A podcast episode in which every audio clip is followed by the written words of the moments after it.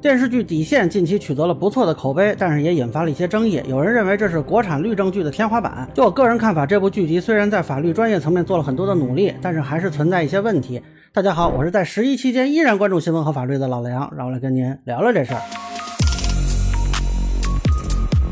咱们这个就算是国庆特别节目啊，就聊一聊我作为一个普通观众的看这个剧集的看法。啊，大家如果想从艺术角度讨论呢，建议一部影视剧。那这个剧呢，呃，我觉得啊，目前看前七八集可以给到，呃，十分制的话是七分到七点五分吧。但是后边呢，我觉得嗯就开始有点问题了。啊，我觉得目前看可能整体只能给到六点五分左右。啊，先说说我觉得不错的地方啊。首先呢，对这个法院的还原度是不错的，法律专业性呢算是目前国内都市律政题材比较好的了。那农村题材这个律政剧其实啊是另一个情况，咱们就不说了。那我跟一些法律圈的朋友打听啊，说这个剧在之前是征询过很多法官的意见。那么这个剧组本身还有驻组的法官啊，所以呢，法院系统对这个剧呃看来是比较看重啊。我查了一下，有几个角色还就是真正的法官在演。那么这里呢，我觉得比较打动我的啊是宋雨霏审乳母案的这个过程啊。这个乳母案当年我也是参与过这个评论啊报道什么的。当时我还写文章啊，就专门 说过这个法官的问题。那么现在呢，从这个剧集里我看出很多新的东西来。后头这个案子我们可以再细聊聊。那第二呢，就是这个剧集它很关照现实啊，引入了很多近年来的热点案件啊，这一点呢，我觉得非常值得肯定。我们现在的媒体啊，经常是狗熊掰棒子啊，就有一个热点就蜂拥而上，这个热点一过呢，啊就散了，缺少一些这种沉淀和思考。但是这个剧集呢，还真的是对近年来的一些热点案件做了回溯和思考。我觉得啊，媒体行业应该感到惭愧啊。虽然说，呃，也可能你去思考，可能能得到更深的内容，但是人家毕竟在思考啊，而你连思考都放弃了。那当然了，这也是最高法来拍啊，可能是有一定便利，大家也都懂。但是我觉得不管怎么说啊，这一点都是很值得肯定的。这样的剧集也会让很多人觉得啊，距离我们的现实比较近。那么第三呢，就是这个人物塑造平实而有亮点，啊，没有特别伪光正啊，我特别害怕他塑造一个呃过于光鲜的一个角色。那么这个里头这些角色还多多少少有一点人性上的毛病吧，啊，有一些细节还有一些深度。你比如说这个方庭长他女儿霸凌别的同学，我觉得其实这个单元的故事啊很值得思考。如果想往简单处理，你拍成庭长女儿被霸凌就好了。但是现在这么一拍呢，这个霸凌问题的复杂性。法官身份和社会身份的矛盾的冲突啊，也都出来了。我个人是看完之后觉得挺有启发的。所以这个剧呢，我是能看出来编剧是下了很大功夫的，也确实啊，在近年来的国产律政剧中算是非常优秀的啊。本来如果这些优点都放大，那么故事再流畅一些啊，我觉得呢，给到八分啊，也都不是问题。但是呢，又往后看呢，就又发现呢，啊，还是有一些比较明显的缺点啊，或者说让我不太喜欢的地方啊，也可能你就喜欢这款。那么我来说说，咱们共参考吧。首先呢，就是这个非常浓重的文宣味道，就是开头啊有两段戏，一段是这个方庭长退还行贿，二是这个方庭长跟领导吃饭不喝酒。这个别人不知道啊，我作为一个原都市报政法口记者。嗯，我闻到了一股很浓重的研究室撰写先进典型的味道啊！这巨腐是永不沾，对自己严格要求。而且呢，这两段戏啊，如果说他现在埋的是伏笔的话，那这个伏笔也够长的啊。其实跟目前的主要的情节还没有什么太多的接上。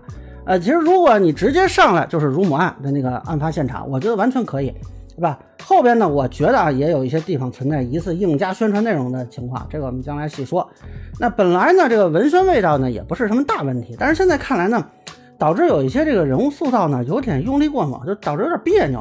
这个这里边最大的人物塑造失败就是那个叶星儿啊，这个是绝对意义上的失败。法学生可以天真，但不应该是傻瓜。这个叶心呢，剧集里是毕业就成为科级，那应该是博士毕业吧。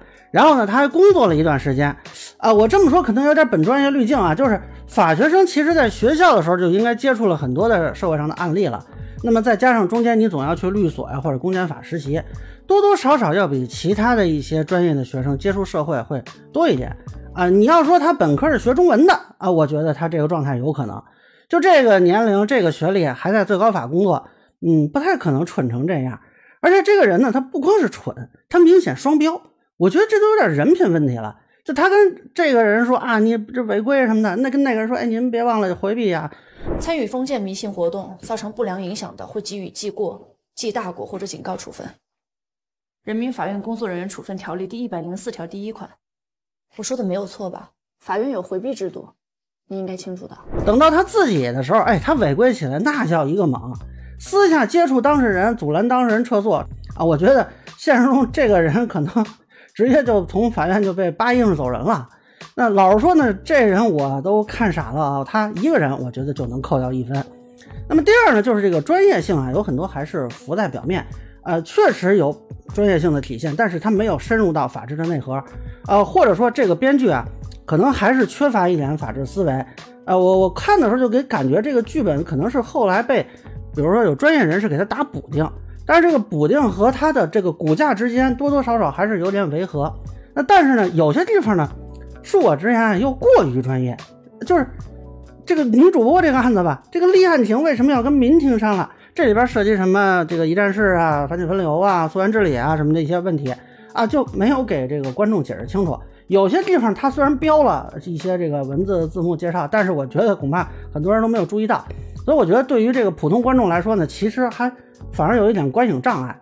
而且大家注意呢，这个剧集里很少出现公安检察院的这个身影啊，很多这个提讯啊、取证啊，本来都是公安机关或者检察机关应该干的事儿。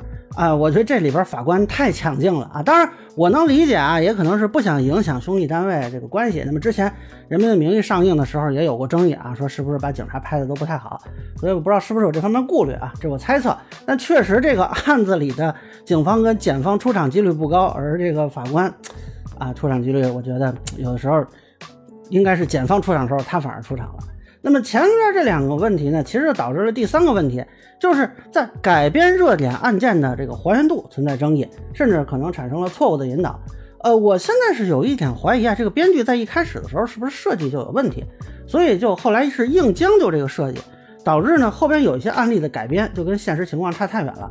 嗯，比如说那个女孩跳车的案子啊，其实这个案子现实中是认定的过失致人死亡，结果这个剧里非要给拍成是涉嫌故意伤害致人死亡啊。我觉得这个是因为编剧在前期设定上的一些问题啊，到后期他可能只能这么拍了，这是我一个猜测啊。那么最后还是说到还原现实的问题啊，我觉得关于法院的一部分的现实还原很好，但是，呃，在还原这部分现实的同时，对其他的部分是有滤镜的。啊，就导致呢，我觉得这有点像卡通片儿啊。真实的司法实践呢，要比这个艰难的多，也粗粝的多。当然，我觉得也能理解啊。但是有的地方呢过于离谱，比如说这里边当事人整体说来都比较讲道理啊，呃，这个各方面的人都比较讲道理，这个我觉得就很离奇。再比如说这里边的律师说话态度非常嚣张，居然还敢威胁法官啊，我还没怎么见过这种情况啊。再比如说这帮法官常年妆容精致，制服笔挺，这也就算了。但是你们为啥常年都穿秋冬装呢？你们不热吗？啊，我看法律圈有些人就私下讨论说，这是不是觉得夏装不太好看啊？那不知道是不是这个情况。当然，这个剧呢到现在还没有播完，但是我觉得从奶茶店那个案子开始吧，后边的一些案子就开始逐渐离谱起来，包括那个业主起诉开发商的案子，我觉得这案子整体莫名其妙啊。我是希望呢后头还有，目前看还有小一半的剧集吧，啊，它不要崩坏。啊，那我知道呢，大家很久没有见到好的律政剧了。坦率说，最近几年什么精英什么什么，这个都是个笑话啊。很多的这个法律圈的人士呢，也都认为底线这个剧集值得肯定。我不否认它值得肯定，但是我想说，它现在表现出来的更多的是一种本来该有的正常，就是律政剧的剧本，它本来应该如此。我们的标准不能说啊，因为好剧少，进而降低。反而我是希望说啊，这个是一个起点，而不是终点，就别跟《流浪地球》的事儿啊，说《流浪地球》开启了科幻片的大门，然后《上海堡垒》把大门给关上了。那不知道这个剧能否让国产律政剧维持一个更高的水平？咱们就看将来谁充当这个《上海堡垒》这角色啊？希望没有啊，更不希望是这个剧后半部自己充当。那么以上呢，就是我对《底线》这个剧集整体印象一个分享。个人浅见，咱们说了，欢迎不同意见小伙伴在评论区弹幕里给我留言。如果您觉得说的还有点意思，您可以关注我的账号“老梁不郁闷”，我会继续分享更多关于新闻和法律的观点。谢谢大家。